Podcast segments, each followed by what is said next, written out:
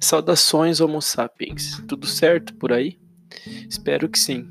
Hoje vamos falar um pouco sobre o surgimento do curso de engenharia florestal no mundo e posteriormente no Brasil.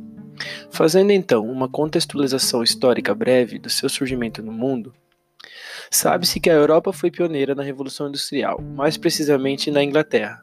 A primeira Revolução Industrial aconteceu em 1760 e perdura em constante mudança até os dias de hoje. Na primeira Revolução Industrial, houve o aparecimento de indústrias de tecidos de algodão, e com o uso do tir mecânico e o seu posterior, posterior aprimoramento das máquinas a vapor, contribuíram para a continuação da Revolução. A procura e o consumo do recurso natural mais utilizado desde os primórdios pela humanidade, a madeira, foi acentuado e muito explorada na época, de forma que desmatou uma boa parte das florestas europeias. Decorrente disso, os europeus acabaram por ver-se com um recurso totalmente limitado e com uma perspectiva para o futuro muito arriscada e complicada para o próprio sustento e desenvolvimento dos países europeus em conjunto. Com isso, foi criado o primeiro curso superior em engenharia florestal na Alemanha, mais precisamente na cidade de Tarant, chamada de Academia Florestal de Tarant, em 1811, cerca de 51 anos depois da primeira Revolução Industrial, com o seguinte intuito: proteger e conservar as florestas para o desenvolvimento e consumo humano através da produção e avanço das futuras tecnologias.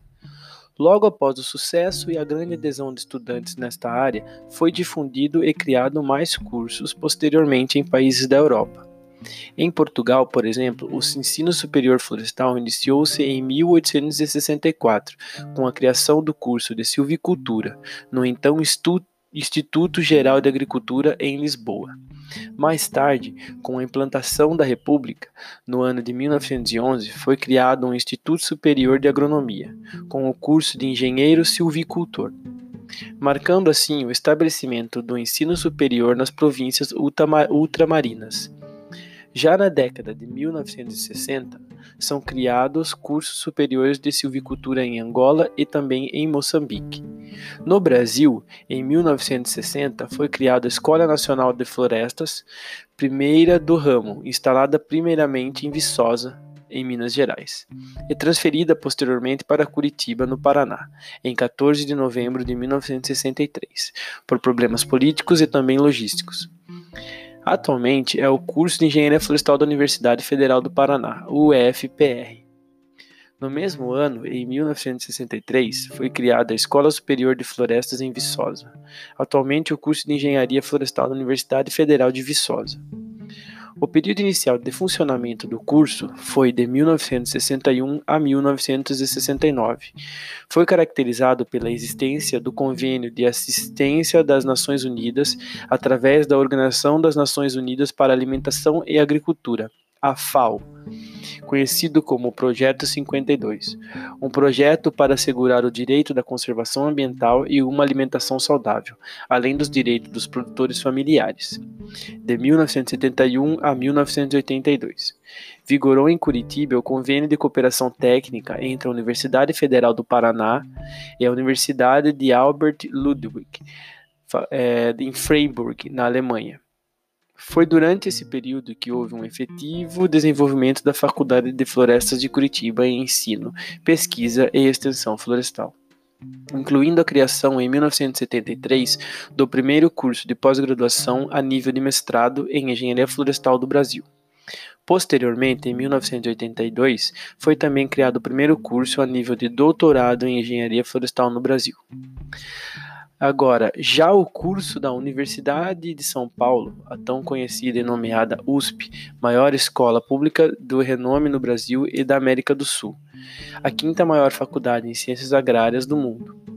O campo Luiz de Queiroz Exalc, situado na cidade de Piracicaba, interior de São Paulo, foi criado no início da década de 1970, 69 anos depois da fundação da escola e o curso de Engenharia Agronômica. O curso busca trabalhar em cima de alguns pilares centrais de desenvolvimento da profissão, que são eles: áreas da conservação e restauração, que prega por problemas ambientais e é, problemas de regulação é, ambiental, problemas com crédito, com com a parte de restauração e conservação de matas, como as empresas vêm, vêm executando é, muito bem hoje, a restauração e também tem a área da silvicultura, silvicultura urbana, tecnologia da madeira, produtos não madeireiros, inventário, modelagem, ecologia, fisiologia, entre outros. O curso tem a duração de cinco anos em período integral. Além do bacharel, você pode optar por cursar licenciatura em ciências agrárias e dar aulas em escolas técnicas, ensino médio e fundamental, nas matérias básicas de biologia, matemática, química e ciências. Então, é, o projeto, é, para ingressar dentro dessa universidade, é necessário fazer a FUVEST e também tem o acesso através do Enem. É, o intuito de eu estar explicando sobre o curso de engenharia florestal é que eu vejo que essa profissão vem sendo procurada há um certo tempo já no mercado de trabalho assim, no mercado mundial, na verdade, mas as pessoas pensam muito nele na, na questão da produção, é mais conhecido na parte da produção de madeira, né, que são as florestas plantadas, que são a parte da silvicultura convencional, que é a base de eucalipto, pinos, mas as pessoas esquecem um pouco da parte das nativas, né? E em um país como a gente, que é um país localizado no, no, no trópico, num clima tropical, um clima totalmente favorável ao cultivo e à preservação, à riqueza do, do, Brasil em questão de, dos biomas. Somos um dos países que tem mais diversidade em biomas. Somos, somos um país abençoado porque temos a floresta amazônica, que também contribui muito para isso. Então, é uma profissão que tem muita importância, não só na parte de produção de madeira, mas assim como na parte da conservação e da restauração no geral. É, pode ter ficado um pouco confuso essa parte que eu expliquei é, na parte da conservação e restauração, peço desculpas, mas é basicamente isso. A engenharia florestal está aqui para ajudar as pessoas a olhar de forma sábia, de um ponto de vista engen engenheirado, uma floresta e, e como utilizar desse recurso tão precioso que é a madeira, a matéria-prima madeira em diferentes finalidades, né? Tanto para produção como para conservação ou como outros tipos de mercado, outros nichos de mercados que na, na, na, floresta você não tem somente a madeira, né? Você tem o produto não madeireiro, que é a parte das resinas, é, a parte de coleta de sementes, a parte de utilizações medicinais, conhecimentos de povos tradicionais, povos quilombolas, povos indígenas, isso é muito enriquecedor também e o Brasil é muito rico nessa parte. Então a gente aqui no Brasil tem muitas pessoas do mundo inteiro aqui também vindo estudar nossa vasta fauna e flora, a vasta flora e consequentemente a fauna, porque tudo é meio anda em harmonia, né, em conjunto, um complementa o outro. Então, eu queria deixar esse recado aqui porque é uma profissão que realmente é apaixonante e vem ganhando espaço no mercado de trabalho. Também tem como você trabalhar em empresas de celulose, produção de papel. Além de, se você quiser ser servidor público, tem como você trabalhar com perícia, identificação de madeira ilegal, extração, trabalhando em Polícia Federal, através de concursos, né? Mas tem como você também dar aula. Então é uma, uma profissão pouco conhecida, é, mas vem ganhando espaço aí.